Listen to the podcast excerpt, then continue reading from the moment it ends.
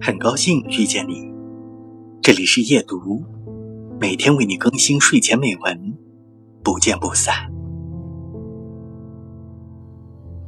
我依然害羞、敏感、任性、冲动，越活越像小时候，总是把时间浪费在自认为美好的事情上，相信所有微小的细节才是生活的本质。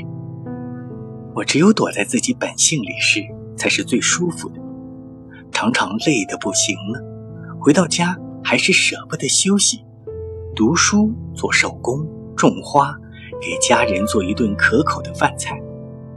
这些在别人看来可有可无的事情，对我却异常的重要。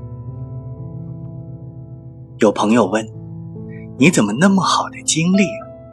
工作已经很累了。”还做这么多别的事，他们不知道，人做着自己喜欢的事，成为自己想成为的样子，是不会感觉到累的。就像没有一个沉迷于电脑游戏的人会觉得打游戏累。